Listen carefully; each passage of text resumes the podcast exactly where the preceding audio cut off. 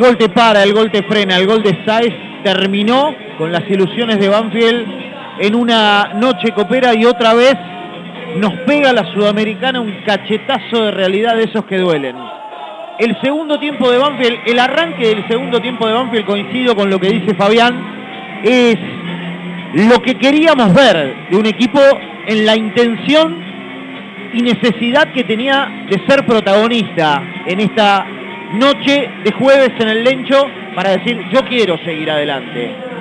Otra vez es esquivo el rendimiento, otra vez es esquivo el resultado. Una lástima.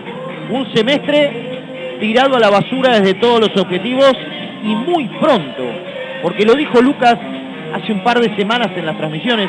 Eh, a Banfield le han sobrado muchos partidos para quedarse afuera y le de sobraron, los objetivos y de la lucha. Más allá de, de, la copa anual, de la pelea anual, de entrar a las copas, para las clasificaciones le sobran dos de seis partidos de la Copa Sudamericana y le sobraron dos o tres de la Copa de la Liga. Es muchísimo, es muchísimo, es muy pronto, es un golpazo de realidad terrible.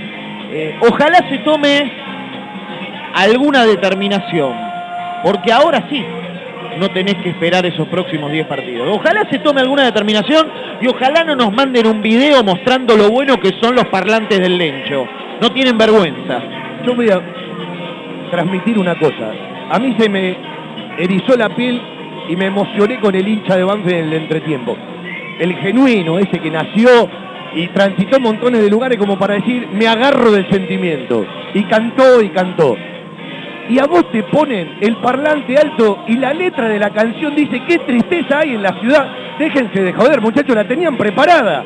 Por favor, un poco más de respeto a la gente. Un poco más de respeto a la gente.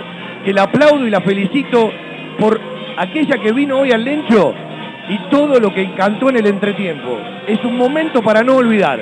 Y lo mejor de Banfield vino después de ese canto, los primeros 25 de la segunda mitad.